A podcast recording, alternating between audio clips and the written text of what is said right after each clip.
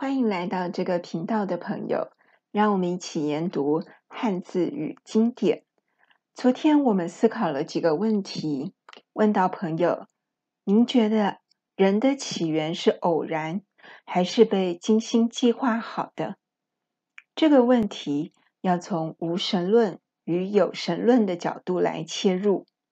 若从无神论的角度来切入的话，现代许多生物学家、化学家认为人类会诞生，只不过是化学物质的组合，加上一些气候条件罢了。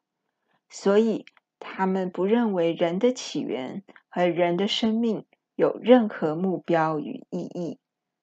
若从有神论的角度来切入，相信有一位创造主精心策划而创造人类，那么可以进一步问下一个问题：这位创造主到底是为了什么创造人类？他会爱人类吗？基督教认为上帝因为爱而创造了人，但近年来也有许多智慧设计论主张。创造者是外星人或其他高等生物，他们创造人类不是因为爱，而是其他的不良动机，或因一场意外。这个流行的概念在二零一二年英国的科幻电影《普罗米修斯》一片中得到充分发挥。《普罗米修斯》由雷利·史考特执导。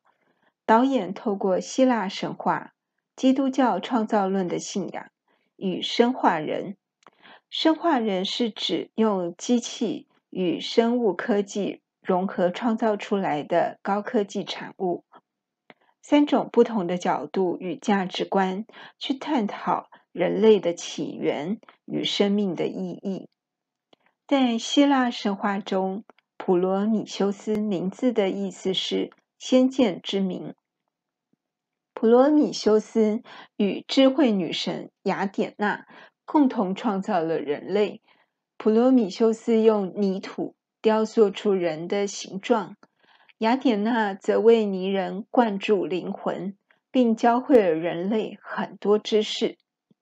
电影讲述考古学家伊丽莎白与男朋友查理无意间在山洞里。发现神奇的图像，女主角认为这是一个强烈的呼召，是有人刻意留下的记号，为的是邀请她前往那个神秘的星球。于是，她带着希望了解人类起源的渴望，坐上普罗米修斯号太空船，与其他十七名船员一起前往图画指示的神秘星球。在太空船里，有一幕情节对话十分冲击女主角的信仰。当生化人大卫问男主角查理为什么人类要设计生化人时，查理漫不经心、无所谓的回答：“因为我们可以。”男主角的回答表示，生化人之所以被发明出来。纯粹是因为人类有能力制造，没有什么特别的原因，也可能是人类在无聊之下打发时间研究出来的成品。男主角对生化人冷漠、毫无感情的回答，暗示了女主角一心想追问神秘星球的白巨人为什么要创造人类这个问题的结局。